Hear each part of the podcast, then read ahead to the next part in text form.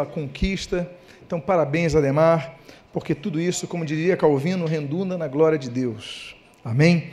Amados irmãos, a mensagem de hoje tem por título Entregador de Marmitas. E essa mensagem está sendo gravada, como de costume, no YouTube e depois, então, disponibilizada. Você pode compartilhá-la pelo seu WhatsApp, enfim, por outras ferramentas. Eu convido a que você abra a sua Bíblia no livro do profeta Samuel, capítulo de número 17. Livro do profeta Samuel, capítulo de número 17, para a mensagem intitulada Entregador de Marmitas. O irmão Ademar, uma pessoa que já está conosco há quantos anos? Ademar está aí? Cadê o Ademar? Mas Ademar já tem, eu acho que 18 anos, 20 anos aqui na igreja. Mais, mais do que isso. É porque passa-se o tempo, a gente se perde um pouco. Mas Ademar, sempre fiel, sempre essa pessoa que tem demonstrado tanto amor a Deus. Amém? Mensagem entregador de marmitas. Se você puder ficar de pé ao encontrar, ao encontrar o texto de 1 Samuel, capítulo 17, eu convidaria que você assim o fizesse, apenas para a leitura inicial. E diz o texto da palavra de Deus, no versículo de número 17 e no versículo de número 18. Disse Jessé a Davi, seu filho: Leva, peço-te, para teus irmãos um efa deste trigo tostado e estes dez pães, e corre a levá-los ao acampamento, a teus irmãos. Porém, estes dez queijos leva-os ao comandante de mil, e visitarás teus irmãos a ver se vão bem, e trarás uma prova de como passam. Vamos orar. Pai amado, lemos a tua palavra, pedimos, Deus, fale conosco nesta noite. Abençoa a nossa vida, fortalece a nossa alma. Precisamos da tua palavra para nos nutrir. Senhor, que tu possas então falar consoante as nossas necessidades para que possamos, então, Senhor, sendo alimentados por Ti, sermos edificados e fortalecidos. O que nós pedimos, que fales conosco, nós o fazemos agradecidos em nome de Jesus. Amém. E amém. Os irmãos podem tomar os seus assentos. Entregador de marmitas talvez tenha levado aos irmãos uma dúvida sobre quem é esta mensagem. Esta mensagem é sobre o entregador de marmitas mais famoso da história. E nós lemos o contexto dessa entrega desta marmita. Estamos falando de um homem cuja história está começando. O homem que todos nós conhecemos como um grande rei, um grande músico, um grande compositor, um grande homem de Deus, ninguém menos do que o rei Davi. Ele começa a surgir na história como alguém que é chamado pelo seu pai Jessé para levar marmitas aos seus irmãos, para dar um presente ao comandante de seus irmãos. Até então, nós conhecemos Davi, e ele surge então ali como um pastor de ovelhas, alguém que cuidava do rebanho de seu pai. Ovelhas, numa proximidade, não muitas, na proximidade do deserto. Mas o texto que eu vou reler agora, nós lemos então que o pai dele, Jessé, diz assim: Disse Jessé a Davi, seu filho: Leva, peço-te, para teus irmãos um efa deste trigo tostado. Primeira parte até aí. Efa era uma medida, uma medida que se pautava em cerca de 23 litros, ou uh, o equivalente a trigo tostado, trigo moído. O trigo representa aquele alimento que faz o pão, alimento básico de todos nós. O pão é um alimento que nós vemos, por exemplo, comum em todas as sociedades. Você está no Brasil, você come pão, você vai para a Europa, você come pão, você vai para a África, você come pão, vai para a Oceania, para a Ásia, para qualquer lugar que você vá, há pão. É um elemento comum. O trigo é fácil de plantar, o trigo é fácil de colher. Há muitos tipos de trigo, mas em todos os continentes e países nós vemos então a administração desse recurso, desse grão. O trigo também ele produz então não apenas o pão, mas o pão representa também um alimento que uniformiza a todos. O pobre come pão, o milionário come pão. Todos comem o pão e talvez por isso Jesus, quando na Santa Ceia do Senhor, naquela mesa judaica, quando da Páscoa, Jesus tinha muitos elementos naquela mesa. Ah, ele pega o pão e pega o cálice, isso todos nós sabemos. Mas havia também ovos, havia também carne de cordeiro, havia ervas amargas para lembrar o sofrimento do Egito, havia sal, um pote com sal separado, havia tantas coisas naquela mesa, mas o alimento que Jesus escolhe é o pão, porque é o alimento mais comum a todos. O texto diz que da Gessé, ele traz uma instrução específica a Davi. Olha, pega um efa desse trigo. Efa representava então 23 litros. O número 23 na Bíblia, ele tem um significado muito especial. É muito interessante o número 23 da Bíblia. Por exemplo, em Números capítulo número 26, nós vemos que no recenseamento de Israel havia a contagem de 23 mil levitas em Israel. Os levitas eram pessoas separadas para cuidar das coisas de Deus, separados para o louvor a Deus, separados para cuidar do tabernáculo de Deus, separados para a obra de Deus. Então, esses 23 mil nos representam esse número de pessoas que Deus tem chamado para se envolver em sua obra. O 23 também representa um período de paz que Deus estabelece.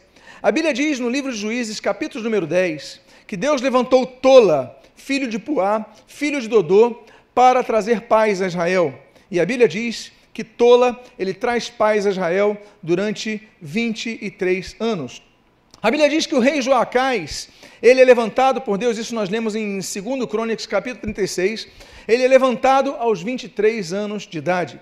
Nós lemos, por exemplo, que Esdras, ele vai então pregar, ministrar sobre Israel por 23 dias seguidos. São 23 dias pregando para o povo de Israel, para que ele se humilhasse, para que ele se voltasse a Deus. Isso nós lemos em Neemias, capítulo de número 8 o profeta de Anatote, o profeta Jeremias, por exemplo, nós lemos a respeito desse homem e a Bíblia diz, no livro de Jeremias, capítulo de número 25, que Jeremias, ele exerce o seu ministério por 23 anos em Judá. Ele começa a pregar e por 23 anos ele está pregando. Ele é conhecido por muitos como um profeta que chora. Por quê? Porque ele pregava e ninguém se convertia, ele pregava e ninguém queria ouvir, pregava e todos estavam fechados em seus orgulhos, em suas prioridades, mas ninguém queria saber de Deus. Então o número 23 também representa esse aspecto. Meus amados irmãos, o número 23 então representa esse, esse momento. Agora, o texto diz então que ele não apenas pede para separar um éfa de trigo, diz a continuação do texto, deste trigo tostado, desses dez pães, e corre levá-los ao acampamento. O número 10 já é mais conhecido. O número 10, por exemplo, é um número que nos remete, por exemplo, a, a, a, a uma, uma, uma premiação nós lemos, por exemplo, no livro de Gênesis, capítulo número 45, que quando José se dá a conhecer a seus irmãos, a Bíblia diz que, sob a, a aprovação de Faraó, José dá para que levassem a seu pai Jacó dez jumentos do melhor do Egito, dez jumentos de cereais ao seu pai. Então nós temos ali dez jumentos como um presente a seu pai. O número 10 também representa o juízo de Deus. Nós lemos, por exemplo, sobre as 10 pragas sobre o Egito, e nós lemos isso em Êxodo capítulo 7 até Êxodo capítulo número 11. 10 também representa o número das, do, da, da, vontade de Deus, é, o exercício da vontade de Deus sobre a terra. Nós temos os 10 mandamentos ali em Êxodo capítulo número 20. O número 10 é interessante por quê? Porque foram 10 mandamentos que Deus deu sobre Israel? Não. Deus deu 613 mandamentos sobre Israel. Mas dos 613, 10 foram escritos pela própria mão de Deus naquelas pedras frente e verso, e depois reanotadas por Moisés naquelas tábuas de pedra, frente e verso. Então nós temos esse número 10 muito interessante. Nós temos também o número 10 apontando, por exemplo, a, a, a, majestade divina. Nós temos uma representação muito interessante é, do número 10, por exemplo, e dos juízos de Deus. Nós temos a parábola, por exemplo, das dez virgens, em Mateus capítulo 25. Nós temos a parábola, dos, do, a parábola por exemplo, dos, dos, dos dez trabalhadores da mina, Lucas capítulo 19. Nós temos o caso dos dez leprosos, que foram cantados daqui a pouco tempo, os dez leprosos ali em Lucas capítulo número 17. O número 10, então, representa, meus amados, algo completo que Deus quer fazer. Quando Deus, então, ele inspira o autor sagrado, inspira Samuel a registrar esses feitos, ele inspira dizendo: olha, ele tinha que levar 23 litros, mas ele também tinha que levar 10 queijos e 10 pães. Então, nós temos uma obra a fazer. Nós não podemos abrir mão da obra que Deus tem nos dado. Por quê? Porque até então, esse homem era um pastor de ovelhas. Até então, ele surge na história como tendo alguns feitos pessoais, mas sem responsabilidades grandes. E o pai dele chama de repente. As oportunidades da vida surgem de repente. Nós ouvimos o testemunho de algumas oportunidades da vida que nosso irmão ele pegou, assumiu e venceu. E muitas vezes nós perdemos grandes oportunidades que passam à nossa frente. Jessé chamou a Davi e fala: Davi, vai levar marmita para os seus irmãos. Ele podia falar, mas essa não é minha função. Ele podia reclamar como muita criança mimada, dizendo: por que eu? Por que tenho que ir eu? Nós temos servos, como nós veremos ali no caso, nós temos outros que podem levar, mas o pai Jessé queria que o filho tivesse uma experiência. O pai Jessé, sabendo que os seus sete irmãos, os sete irmãos de Davi, estavam no campo de batalha, ele queria que de alguma forma Davi visse ao longo as dificuldades. Eu vejo então nesse sentido o Jessé pedindo ao seu filho Davi para levar aquele alimento. Muitas vezes Deus, como Pai, nos faz isso, nos tira de uma zona de conforto. Nós estamos pastoreando as ovelhas, nós estamos cuidando do nosso gado, aquilo que nós sabemos fazer, e Deus, de repente, como fez Jessé com Davi, ele fala: Olha, agora você vai para o campo de batalha. E de repente surge uma enfermidade, e de repente surge um desemprego, e de repente surge uma traição, e de repente surge uma circunstância diversa, e você de repente sai da sua zona de conforto, mas o que você tem que fazer? Obedecer à instrução de Deus. O texto então continua dizendo: Davi, foi, pois, foi no dia seguinte e se levantou de madrugada e deixou as ovelhas com um guarda e carregou-se e partiu, como Jessé lhe ordenara. E chegou ao acampamento quando já as tropas saíam para formar-se em ordem de batalha e, aos gritos, chamavam a peleja. Um dos segredos de Davi que muito pouco se comenta, porque nós falamos e muito se fala sobre a coragem de Davi, é inegável. Sobre a ousadia de Davi, é inquestionável. Mas pouco se fala sobre a organização de Davi. O pai Jessé, ele fala para o seu filho Davi, olha, vai leva as marmitas. E a Bíblia diz nesse texto que no dia seguinte se levanta de madrugada, ou seja, ele não acordou a qualquer momento, ele se planejou, ele acordar de madrugada não é algo comum, é algo programado. Você se organiza para acordar mais cedo. Ele se acorda de madrugada e diz o texto: deixou as ovelhas com guarda ele não deixa tudo largado, ele se organiza. Ele falou: Olha, eu vou sair de madrugada, você cuida das ovelhas, porque eu tenho um compromisso. E diz a Bíblia: carregou-se. Ele faz três coisas que denotam organização: acordar no horário adequado para chegar ao campo de batalha no horário desejado Colocar um guarda para cuidar das ovelhas, porque se ele não coloca alguém para cuidar das ovelhas, os lobos viriam, os ladrões salteadores viriam e tomariam as ovelhas. Ou seja, ele procura se programar antes de assumir um novo compromisso e coloca um guarda para cuidar delas. E diz a Bíblia: carregou-se, buscou os suprimentos, carregou-se, adequou-se. O exemplo de Davi, então, é um exemplo de homem organizado. Nós falamos ele que é um bom músico, nós falamos ele, mas um dos segredos do sucesso do reinado de Davi, que vai reinar 40 anos sobre Israel, é a organização. Amados irmãos, muitas vezes nós não conseguimos coisas nessa vida porque nós somos desorganizados e nós culpamos a Deus. Nós não nos organizamos, Aí você fica chorando por um emprego melhor, mas não é capaz de se organizar para esse emprego. Aí vai em entrevista de emprego, você chega atrasado. Ah, mas furou o, o pneu do, do, do, ônibus. Ah, peguei um trânsito. Se programa. Você tem que prever essas situações que podem acontecer. Chega mais cedo, se programa, vai para uma entrevista de emprego. Aí você chega, é, esqueci de fazer a barba. Aí o sujeito lá não te aprova. E depois você fala, Deus, por que, que eu estou desempregado? E muitas vezes Deus está olhando para você falando, o que, que eu tenho a ver com isso? Você acorda à tarde, você chega no emprego, suado, com a barba por fazer, não se prepara, não coloca nem um perfuminho e você quer ser aprovado, eles vão dar vaga a outra pessoa mais inteligente que você. Nós devemos nos organizar. Tudo na vida exige organização.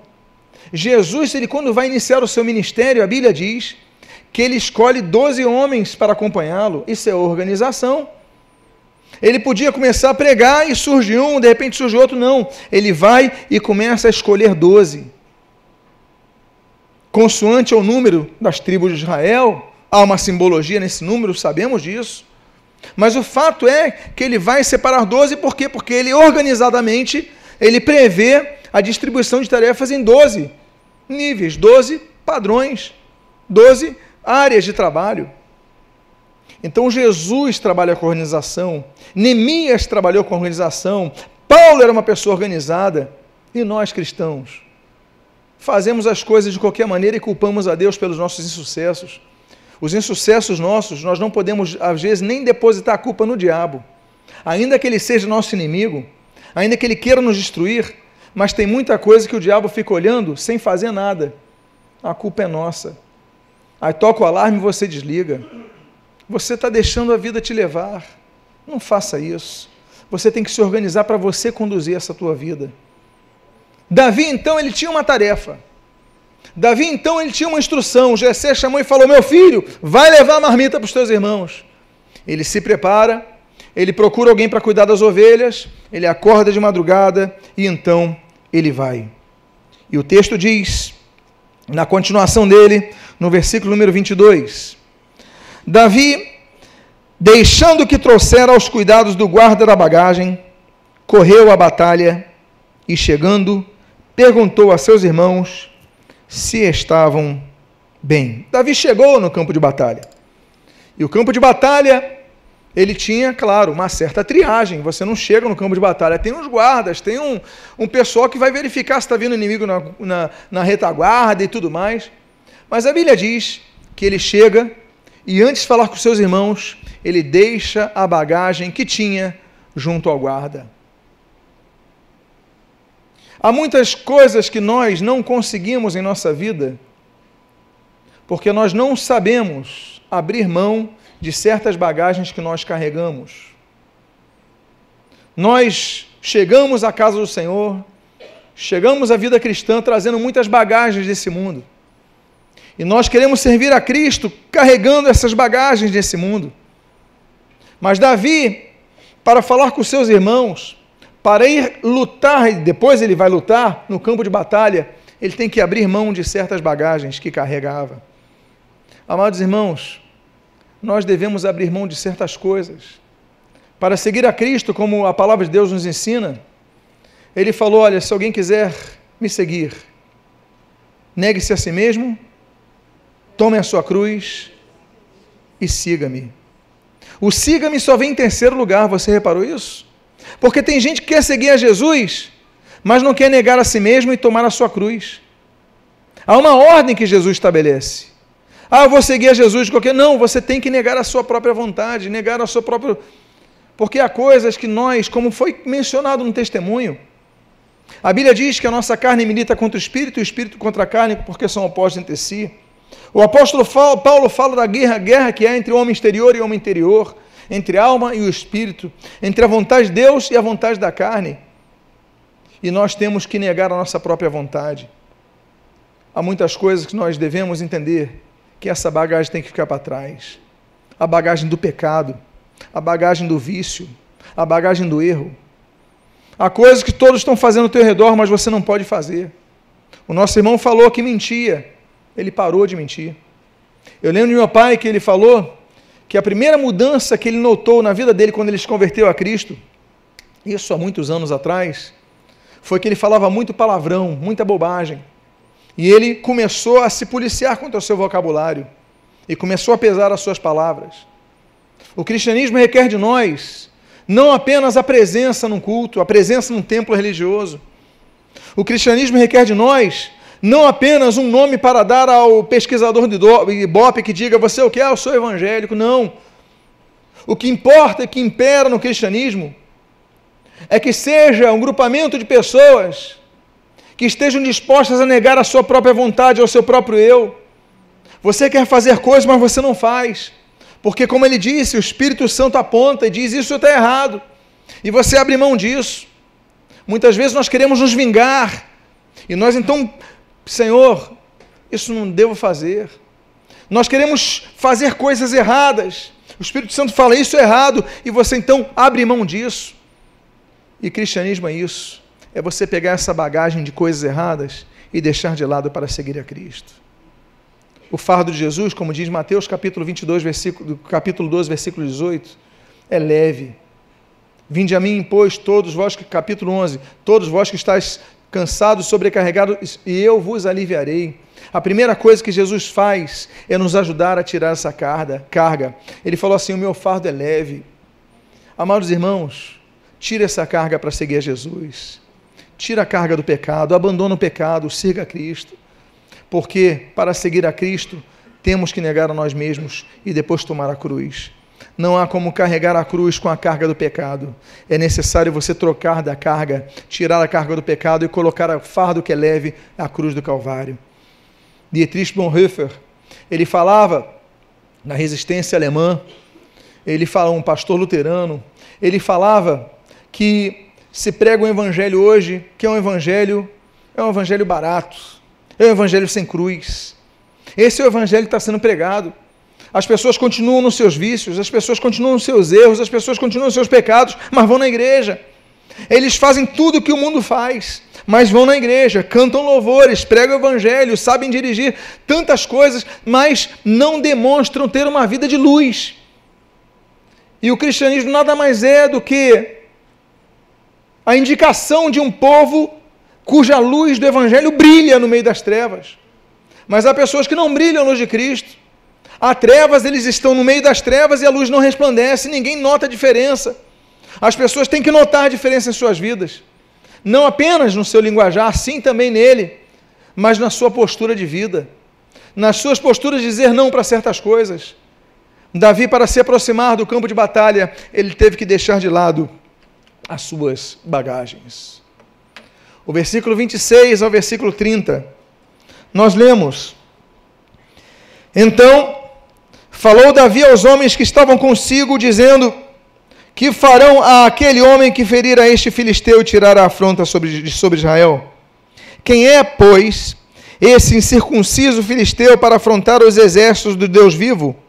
E o povo lhe repetiu as mesmas palavras que tinham dito, dizendo: Assim farão ao homem que o ferir. Ouvindo Eliabe, seu irmão mais velho, falar a aqueles homens. Acendeu-se-lhe a ira contra Davi e disse: Por que desceste aqui, Davi? E a quem deixaste aquelas poucas ovelhas no deserto? Bem conheço a tua presunção e a tua maldade. Desceste apenas para ver a peleja. Respondeu Davi: Que fiz eu agora? Fiz somente uma pergunta. Desviou-se dele para outro e falou a mesma coisa. E o povo lhe tornou a responder como dantes. Ouvidas as palavras que Davi falara, anunciaram-nas a Saul, que mandou chamá-lo. Para vencermos, nós temos que enfrentar a oposição e perseverarmos contra as palavras de desânimo. Davi só chegou até Saul porque contra-argumentou seu irmão. O irmão falou: Que história é essa? Você está vindo aqui para quê? Para assistir a balada? Para quê? Você está vindo? Ele falou: Não, não vim para isso. Não, não pode. Ele falou: Não, vou continuar. O que está havendo? Davi foi insistindo, foi insistindo contra a oposição interna. E por causa disso, Davi perguntou tanto naquele acampamento que o rei, Saul, à época, ele perguntou: Vem cá, eu quero falar com ele. Quem é esse garoto que está falando que todo mundo está perguntando sobre Golias, está perguntando sobre exército, está perguntando. Quero falar com esse garoto. Ele chama a atenção do rei. Muitas vezes nós deixamos de obter grandes vitórias porque no primeiro não a gente desiste. É o sujeito que vai tentar um emprego melhor, vai fazer a entrevista do emprego, aí a pessoa fala: olha, infelizmente as vagas foram ocupadas, você não atende perfil, etc, etc, etc. Você recebe um não. Aí você vai para casa, fica de estado de humor depressível, você desanima, você tem mais três entrevistas naquela semana, você não vai mais nenhuma. Você desistiu porque levou um não. Você levou um não e você desistiu de todos os teus sonhos.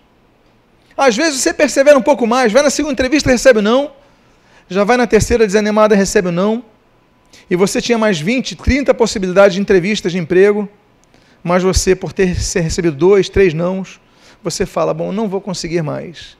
Afetou a sua fé, afetou a sua esperança, afetou a sua perspectiva e você desistiu. Se Davi fosse uma dessas pessoas, como nós somos, se Davi fosse assim, Davi tinha desistido quando pegou Eliabe. Ele falou: Davi, você é meu irmão mais novo. História é essa? Volta para casa. Teu lugar não é aqui não. Mas ele falou: Mas que história é essa? Esse Golias, esse gigante aí, está falando mal de nosso Deus, esse circunciso filisteu. Que história é essa? Não, isso não é para você, não. Volta para casa. Ele falou: Não, quero saber mais. Amados irmãos, diante dos nãos, nós temos duas decisões a tomar. A primeira, aceitá-los. Essa é mais confortável.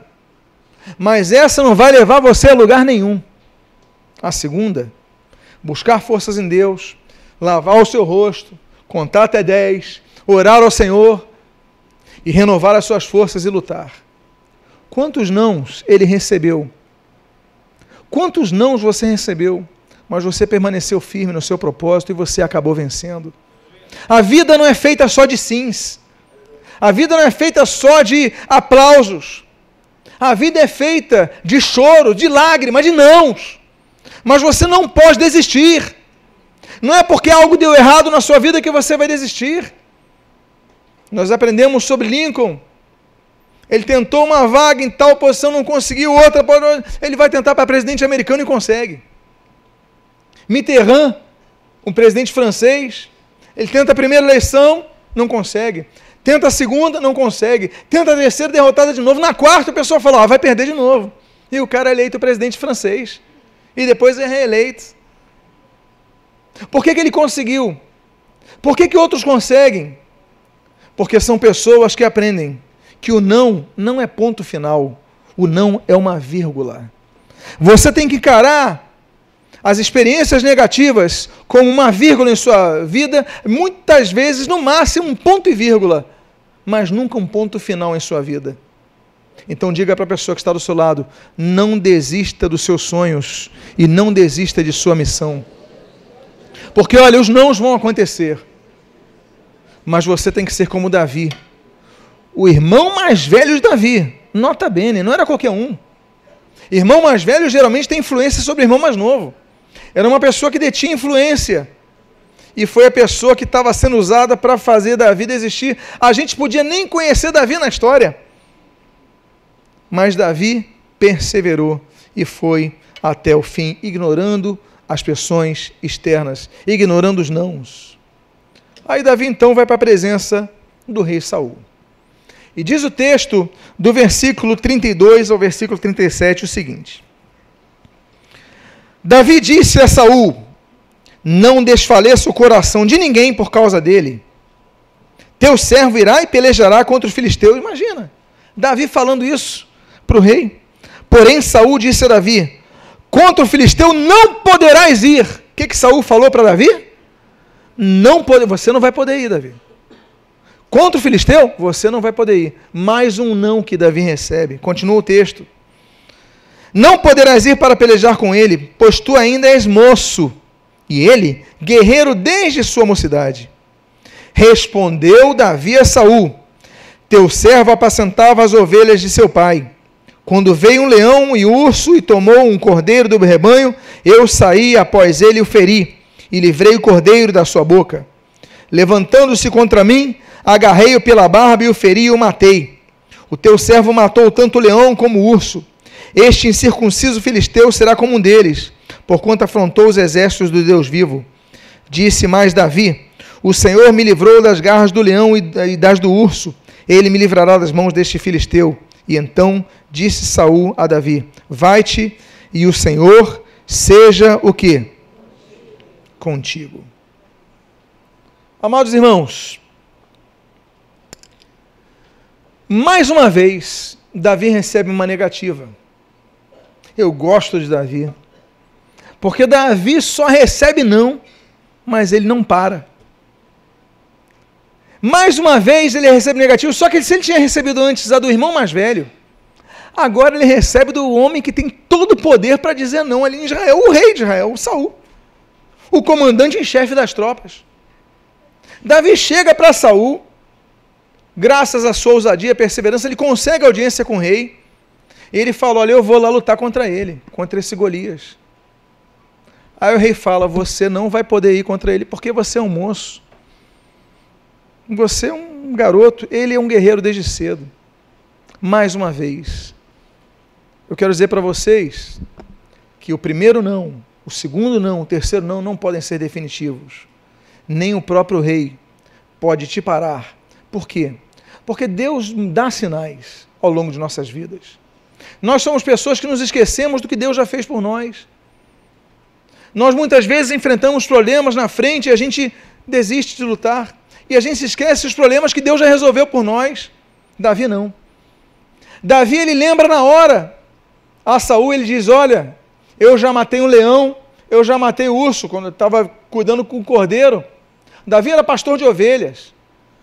Nós estamos falando de uma sociedade onde havia animais é, vorazes, não havia cidades como a hoje, eram aldeias. E os pastores ficavam isolados no campo, havia ursos ali, havia leões. E Davi, ainda moço, enfrenta urso enfrenta o leão. A Bíblia menciona algumas vezes ursos. A Bíblia menciona, por exemplo, duas ursas que despedaçam 42 jovens que zombavam de Eliseu em 2 Reis, capítulo de número 2. A Bíblia menciona, por exemplo, Davi vencendo essa ursa em 1 Samuel, capítulo de número 17. A Bíblia diz sobre a exploração do, do, do, ímpio sobre os pobres. A Bíblia fala o seguinte, no Provérbio capítulo 28, o seguinte, que o ímpio, ele explora o pobre como a o urso, a, um urso faminto. E a Bíblia fala mais uma vez sobre o urso, a quarta vez que a Bíblia menciona sobre o urso. Ela o menciona na visão que Daniel tem, Daniel capítulo número 7, quando dos quatro seres que aparecem, o segundo é um urso. Diz a Bíblia que aquele urso tinha três costelas entre seus dentes. É a visão que Daniel tem sobre o final dos tempos. Meus amados irmãos, nós falamos inclusive do número 10. O número 10, por exemplo, fala dos 10 chifres que aparecem. Nós vemos ali em Apocalipse 13, Apocalipse 17, se remetendo aos 10 reis mencionados em Daniel capítulo 7. E aqui nós temos esse animal que vai representar um dos impérios que vão ser levantados. Davi enfrenta o urso, mas vence o urso. Davi enfrenta o leão. O leão é mencionado na Bíblia 49 vezes. 79 vezes. A primeira está em Gênesis 49. A última está em Apocalipse capítulo 13. O leão representa muitas coisas. Nós temos, por exemplo, a menção de Daniel, capítulo número 6 do livro do profeta. Daniel é lançado numa cova cheia de leões. E Deus fecha a boca dos leões. A Bíblia fala, por exemplo, que nós temos uma noção do tamanho do trono do rei, eh, do rei é, Salomão, quando nós vemos que o rei Salomão, junto ao seu trono, tinha 14 leões. Eram dois aos seus lados e eram 12, seis em, dois em cada um dos seis degraus. Ou seja, 14 leões abrangiam o trono de Salomão. Olha o poder que ele tinha, mas o que, que representava o leão? Poder, autoridade. Nós temos, por exemplo, a questão do leão, três homens que vão uh, matar leões na história. Nós temos, por exemplo, o próprio rei Davi, mencionado aqui, eh, em 1 Samuel capítulo 17. Nós temos, por exemplo, Sansão matando o leão em Juízes capítulo número 14. E nós temos Benaia matando o leão em 1 Crônicas capítulo número 11. Três homens mataram leões na Bíblia. Mas a Bíblia também diz que os leões têm dois significados. Ele tem o significado negativo e o significado positivo. Na carta de Pedro, capítulo 5, ele denota e expressa Satanás como um leão que está ao nosso derredor, procurando ocasião oportuna para nos devorar. Mas a Bíblia diz, no livro de Apocalipse, no capítulo 5, belíssimo capítulo 5, quando diz que Jesus, que é o Cordeiro de Deus, ali aparece como leão da tribo de Judá. Meus amados irmãos, o leão tem significado de força, o leão tem significado de poder. Davi era um homem inexperiente, Davi era um homem pastor de ovelhas, ele não tinha habilidades militares, ele não tinha técnicas militares, mas uma coisa ele tinha: ele confiava no Senhor e ele protegia o que Deus lhe deu. Por quê? Porque ele tinha ovelhas. Quando o urso se aproximou, o que, que Davi podia ter feito? Fugido. Era mais fácil do que enfrentar um urso, não é verdade? Mas ele enfrenta o urso para proteger as suas ovelhas. E quando aparece o leão, o que, que era mais fácil para Davi? Fugir. Mas Davi igualmente enfrenta o leão. E na nossa ousadia, para defender aquilo que Deus nos dá, é que nós ganhamos força. Deus nos dá uma força, Deus nos renova a fé, Deus nos encoraja. Eu quero dizer, quando o leão aparecer na sua vida para te devorar, quando o urso aparecer na sua vida para te devorar, você pode falar, mas eu não tenho grandes feitos, eu não tenho grande experiência, eu não tenho tanto tempo na vida cristã. Mas uma coisa é certa: se agarre em Deus, peça a Deus força, que você vai vencer esse urso, você vai vencer esse leão na sua vida, você vai obter vitória na sua vida.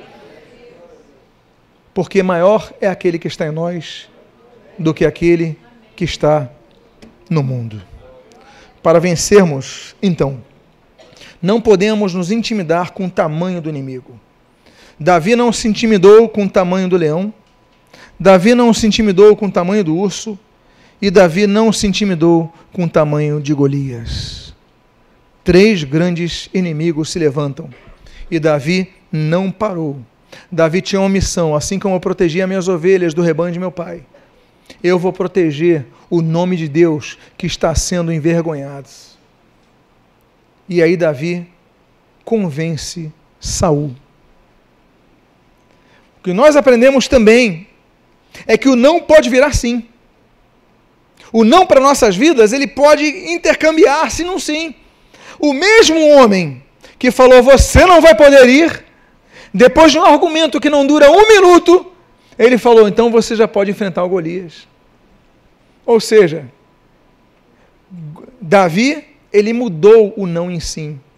Ele começou a testemunhar a força de Deus, ele tinha a convicção que podia vencer. Amados irmãos, muitas vezes o que nos falta é a convicção que Deus está conosco e nós podemos vencer o adversário. Você tem problemas, você tem situações difíceis? Eu acredito que muitos sim o tenham. Mas você tem um Deus que é maior do que tudo isso. Ele nos dá força para vencer. Diga para a pessoa que está do seu lado: não temo leão, não temo urso mas se submeta ao Senhor.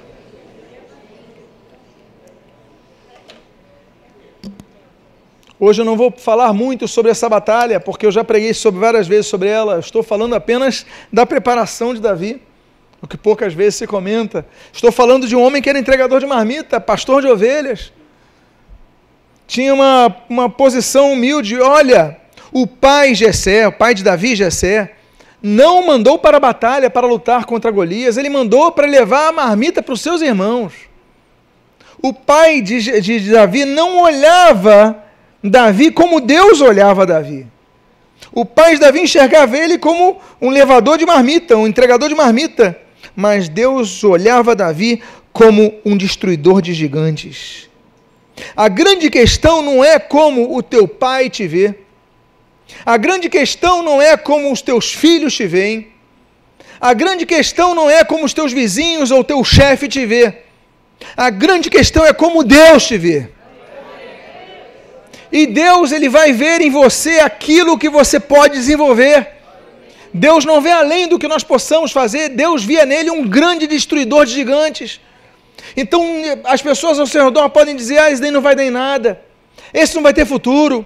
Esse não vai conseguir comprar casa no Rio de Janeiro, como foi testemunhado aqui. Esse não vai sair do lugar. Mas você tem que usar a fé que Deus te deu, lutar pelo que é seu. E Deus vai te dar vitória. você vai derrotar o leão, você vai derrotar o gigante e você vai derrotar o urso. Então o que acontece? Depois dele mudar o não em sim, nós lemos no versículo 38 e 40, que você pode aí acompanhar, o seguinte: Saul vestiu a Davi da sua armadura e lhe pôs sobre a cabeça um capacete de bronze e o vestiu de uma couraça. Davi cingiu a espada sobre a armadura e experimentou andar, pois jamais a havia usado. Davi nunca usou uma armadura na vida. Continua o texto. Então, disse Davi a Saul: Não posso andar com isso, pois nunca usei. E Davi tirou aquilo de sobre si, tomou o seu cajado na mão, e escolheu para si cinco pedras lisas do ribeiro, e as pôs no alforje de pastor que trazia, a saber, no surrão, e lançando mão da sua funda, foi-se chegando ao filisteu. As nossas melhores armas são aquelas que Deus nos entregou. Deus deu habilidade a Davi ao longo de sua vida, não com espada, não com escudos, não com armadura, com couraça, com capacete de bronze, não. Davi estava acostumado a afugentar os inimigos do seu rebanho de longe, com a funda. Ele tinha um cajado do pastor para conduzir as ovelhas, para fazer as ovelhas andarem e para algum adversário, algum inimigo chegasse perto, ele bater neles. Mas a funda era para atingir os inimigos de longe. Nota bene. Saul ele deu a armadura para Davi usar. Capacete de bronze, couraça, escudo, espada e tantas coisas. E diz a Bíblia que ele experimentou, tentou andar, mas eu imagino aquilo pesado, aquilo difícil, ele nunca estava acostumado. Às vezes, amados irmãos, a nossa vitória não vai vir por causa da experiência dos outros. Há pessoas que querem viver uma vida cristã com base na experiência de terceiros. Então, você ouve um testemunho que Deus fez isso, Deus fez aquilo, Deus fez aquilo, você dá glória a Deus, mas você nunca busca uma experiência com Deus. Ah, Deus deu livramento ali, Deus deu vitória ali no emprego e tal, não sei o quê, mas você mesmo não busca isso em Deus. Você não dobra o seu joelho e ora ao Senhor. Você não vai ler a palavra, estudar a palavra para buscar a direção do Senhor. Você não vai ouvir a pregação para buscar a instrução do Senhor. Você simplesmente se baseia nas experiências dos outros. Davi mostra que o que era bom para Saul não era bom para ele. A experiência de Saul, de Saul era para ele, aquela armadura, aquele peso todo era para ele. Mas era hora de ele usar o que ele tinha em mãos. E o que ele tinha em mãos era a funda. A funda representa algo muito importante, porque a funda mantinha os inimigos distantes. Há muitas pessoas que caem no pecado porque deixam o inimigo se aproximar em demasia.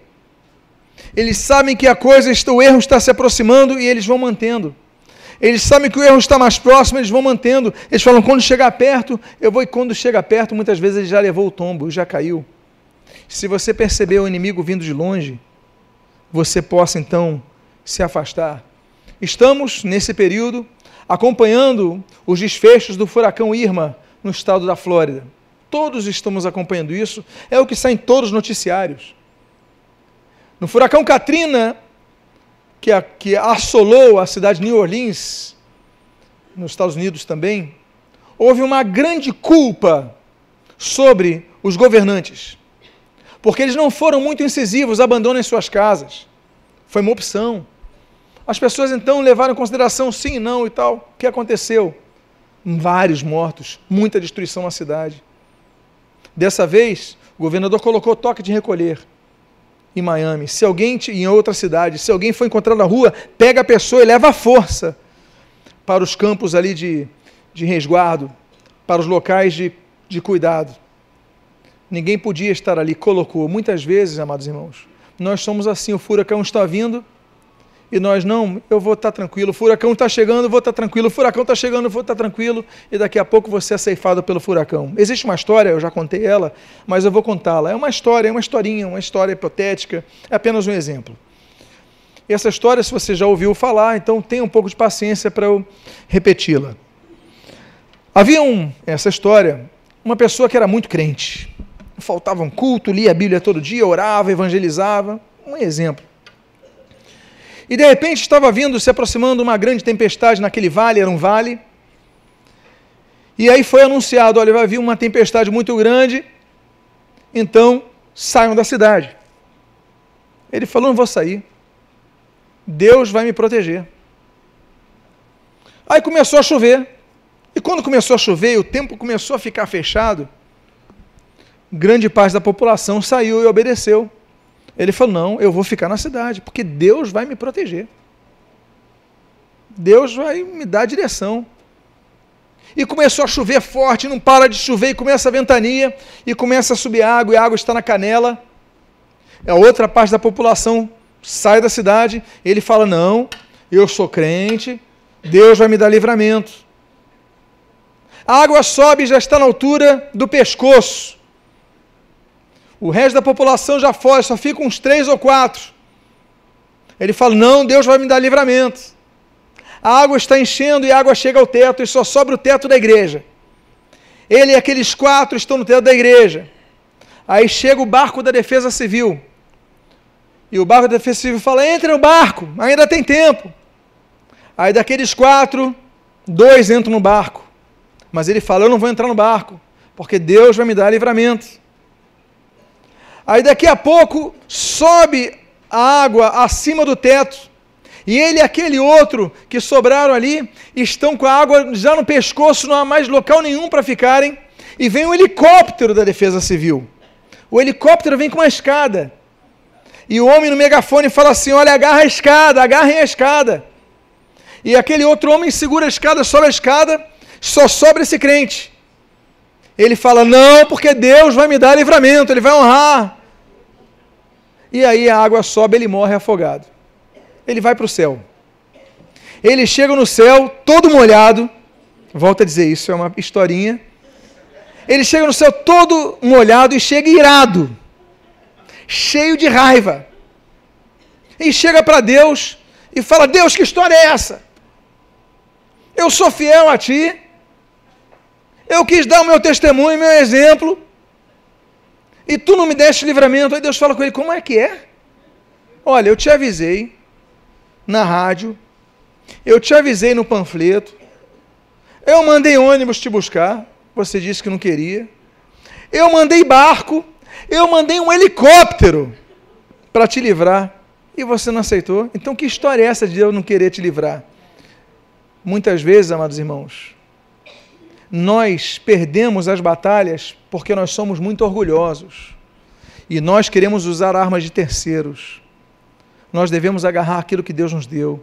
Esse homem ele pega a sua funda e mantém distante o, o furacão está vindo. Deus deu, sai da cidade. É momento de você se resguardar. Momento, há momentos na vida que um pequeno recuo vai te dar força para dar o grande avanço na frente. Muitas vezes nós perdemos porque nós queremos usar a armadura de Saul e se ele andasse com aquela armadura ele tropeçaria e seria algo fácil. Deus quer usar a sua experiência com ele. Busca o Senhor. Você vem ao culto sim, ouça a palavra sim, ouça pregações sim, mas é importante você ter experiências com Deus pessoais na sua vida, na sua particularidade. E eu encerro com o último versículo. E o versículo diz assim: o penúltimo versículo, perdão. A Bíblia assim diz: olhando o filisteu e vendo a Davi, o desprezou, porquanto era moço ruivo de boa aparência. Disse o filisteu a Davi: Sou eu algum cão para vires a mim com paus? E pelos seus deuses amaldiçoou o filisteu a Davi.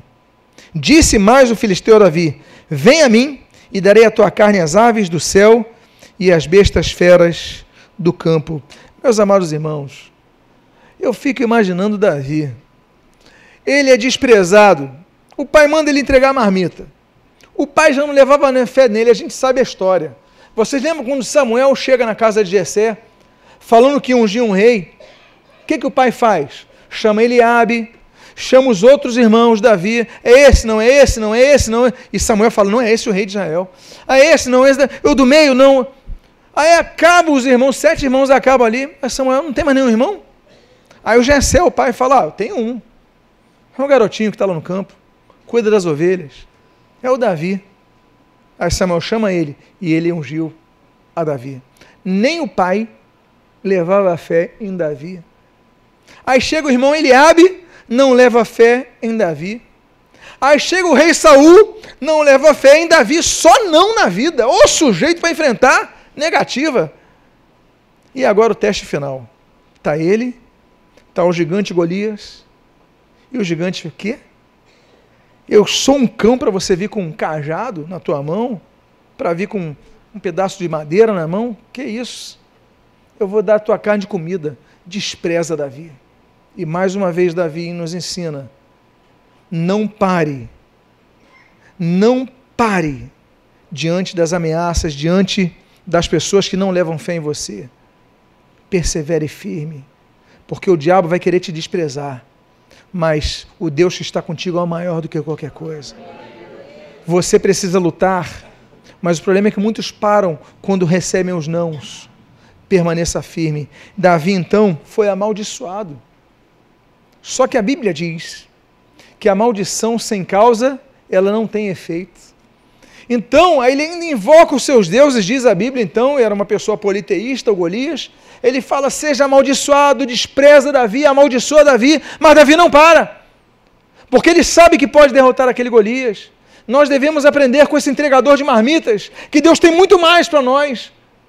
Ele, antes de se tornar rei, era entregador de marmitas, mas Deus o via como um grande vencedor. E a Bíblia então continua dizendo: sucedeu que, dispondo-se o filisteu a encontrar-se com Davi, este se apressou e, deixando as suas fileiras, correu de encontro ao filisteu.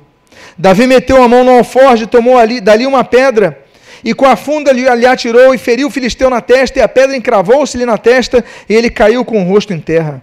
Assim, prevaleceu Davi contra o filisteu, com uma funda e com uma pedra, e o feriu e o matou, porém não havia espada na mão de Davi. Ele venceu pela sua própria perseverança. Ele, se ele dependesse do seu pai, ele não venceria. Se ele dependesse do seu irmão mais velho, ele não venceria. Se ele dependesse de Saul, ele não venceria. Se ele dependesse de Golias, ele não venceria. Muitas vezes, se você depender do seu marido, você não vai fazer nada na sua vida. Tem pessoas que querem, tem um sonho simples. Tem um sonho simples. Eu quero estudar, quero fazer uma faculdade. Aí chega o marido, fala: "Você não vai conseguir". Aí você desiste. Que história é essa? Só porque o teu marido não enxerga o que você enxerga, você vai desistir? Vai lá, presta vestibular, estuda que você daqui a pouco vai formar e vai dar o primeiro convite para ele. Não é porque as pessoas não acreditam em você que você vai desistir dos seus sonhos. Davi ele tinha duas coisas que ele dominava bem. Ele tinha cajado e tinha funda. Ele vai usar a funda e vai estar com cajado. Use aquilo que Deus te deu, essa fé que Deus depositou no teu coração, muitas vezes foi apagada. Ah, eu vou tentar empreender uma empresa. Ah, mas está a crise, ninguém vai conseguir. Meu irmão, na crise, enquanto um chora, outros vendem lenços de papel. Enriquecem. Todo momento é momento de enfrentar adversidade. Mesmo quando a crise nacional, estadual passe, vai haver dificuldade em nossas vidas em várias áreas. Mas nós devemos usar a fé que Deus depositou. Deus depositou uma fé na sua vida para vencer, você vai vencer. Diga à pessoa que está do seu lado: você vai vencer. Não desanime, você vai vencer.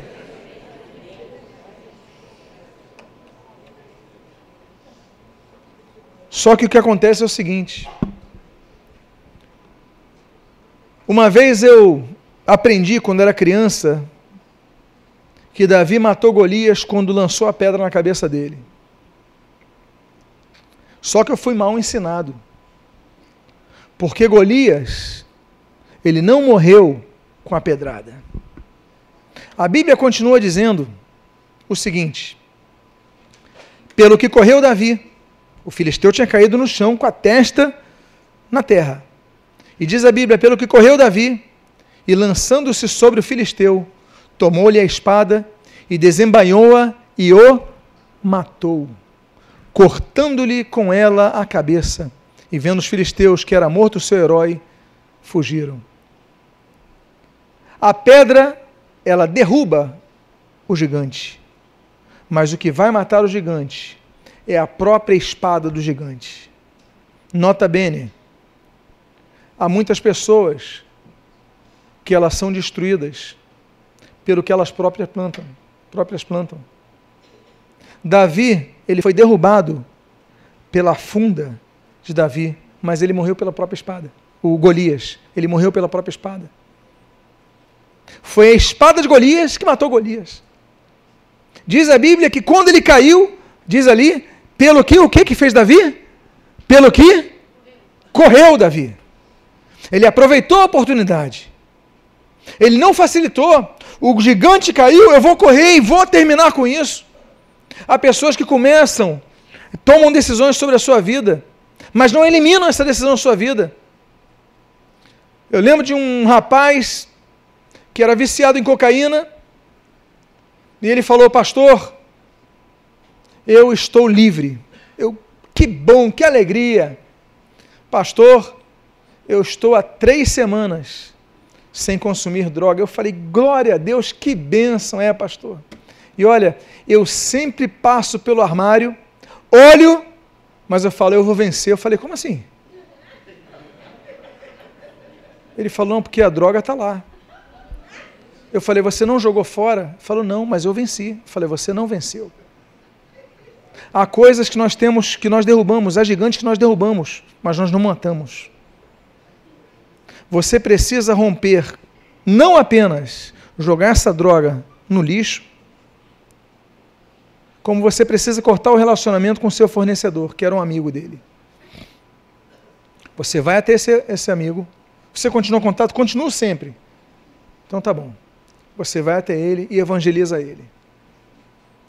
Ou ele se converte, e se converte mesmo, ou ele vai se afastar de você. Mas o que você não pode é ficar com essa brincadeira.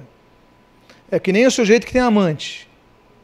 Brincadeira e tal, ele aceita Jesus, ele chega, não, vamos dar um tempo, mas continua se encontrando com essa amante. Continua trocando e-mail, mensagenzinha, sorrisinho. Ele derrubou o gigante, já não está deitando com ela. Derrubou o Golias, mas o Golias continua vivo. O que, que Davi nos ensina? Que nós não somos chamados a derrubar Golias, nós somos chamados a cortar a cabeça de Golias. Nós somos chamados não a derrubar, mas a eliminar o inimigo de nossas vidas. Então é o seguinte: eu lembro de um rapaz que viveu esse caso, a gente não cita nomes por questões éticas, mas eu falei: agora você vai com essa pessoa e você seja claro: olha, a partir de hoje não me mande mais e-mail, se mandar e-mail não respondo, não mande mais mensagem, eu vou bloquear tudo seu, e eu não quero mais um sorrisinho, porque eu não vou retribuir sorriso. Trabalhava no mesmo ambiente, porque você derrubou o Golias, mas vai chegar no momento de fraqueza, o diabo vai atacar e você pode ceder. Tem que romper disso de vez. Mantém distância. É aquilo que a gente aprende na autoescola. A primeira regra da direção é a defensiva, não é verdade? É a primeira regra. Quando o professor de autoescola ele vai ensinar, ele falou: você está na rua, primeira regra, mantenha distância. Porque qualquer. Você freia, você se resguardou de um acidente. Mantenha distância. Corte a cabeça de Golias. Eu quero convidar a você a ficar de pé. Eu quero fazer uma oração sobre a sua vida. Eu quero fazer uma oração a você que tem enfrentado o adversário a você que, como Davi, não tinha experiência de guerra, mas Deus te colocou. Uma coisa que nós aprendemos com Davi que quando ele obedece, Deus coloca ele uma nova dimensão. Deus tirou ele da dimensão de pastor de ovelha para ser uma dimensão de guerreiro, porque ele obedeceu ao seu pai. Nós devemos obedecer a Deus. Eu quero fazer uma oração sua vida, eu convido a você a ficar de olhos fechados. Eu quero fazer duas orações nesta noite.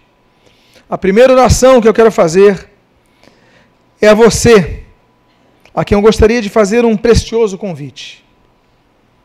O convite para que você entregue a sua vida ao Senhor Jesus como seu único e suficiente Salvador. Se alguém aqui nesta noite que ainda não entregou a sua vida publicamente a Cristo, como diz Romanos capítulo 10, versículo 9, confessando a Cristo publicamente com a sua própria boca, ou se você está afastado dos caminhos do Senhor, mas quer voltar nos caminhos do Senhor, você foi trazido nesta noite aqui Se você é uma das pessoas, levante sua mão agora. Alguém aqui quer entregar a sua vida ao Senhor Jesus nesta noite? Levante sua mão agora, nós queremos orar por sua vida, abençoar a sua vida. Alguém quer voltar aos caminhos do Senhor? Deus tem falado contigo. É momento de você tomar uma decisão na sua vida. É a decisão mais importante da vida, é andarmos ao lado de Jesus Cristo, é nos arrependermos dos nossos pecados. Alguém aqui quer entregar a sua vida ao Senhor Jesus nesta noite?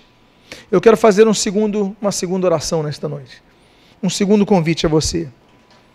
A você que está enfrentando um gigante na sua vida. Isso aconteceu de repente, você não programou. Davi não programou de ir para a guerra, ele estava cuidando das ovelhas, o pai chamou para levar uma marmita. E daqui a pouco ele está enfrentando e vencendo o gigante. Você não se preparou para a adversidade que você está vivendo, você não se preparou para enfrentar o gigante que se levantou sobre a sua vida, mas agora você está no campo de batalha. O que você precisa diante de tantos nãos, diante de tantas coisas, é a certeza que Deus está contigo. Se você precisa renovar as suas forças nisso, eu convido a você a colocar a mão no seu coração agora, com uma atitude de fé. Várias pessoas estão colocando a mão no seu coração. Vamos orar agora. Pai amado, em nome de Jesus estas pessoas que colocaram as mãos em seus corações estão pedindo ajuda a Ti, Deus. Tu que és o supridor, Tu que és o renovador da vida, Tu que és o nosso sustento, socorro bem presente na nossa tribulação, fortaleza de nossa vida, aquele que nos levanta. Eu te peço em nome de Jesus que revigores a vida de cada um, que possam sair daqui fortalecidos na força do teu poder para enfrentarem esses nãos e permanecerem firmes no teu propósito em suas missões, para que possam enfrentar o adversário que se levantou, o leão, o urso, o Golias, e com toda a sua ira, com todo o seu ódio, com toda a sua eh, eh, força, mas eles possam, diante de cada um dos irmãos, caírem, serem derrubados e serem mortos, em nome de Jesus. Em nome de Jesus, eu peço, Deus, que tu possas falar aos nossos corações, renovar a força de cada um. E o que eu te peço, Deus, eu te agradeço, em nome de Jesus. Amém. E amém. Diga a pessoa que está do seu lado, no campo de batalha, Deus não te abandona. Deus está do seu lado. Pode tomar o seu assento. Eu chamo aqui o pastor Ronald Moreira. Quero lembrar que se você foi abençoado com essa mensagem, essa mensagem está disponível no YouTube e você pode compartilhá-la com quem você entender que precisa ouvir essa mensagem através do WhatsApp. Deus abençoe em nome de Jesus. Glória a Deus.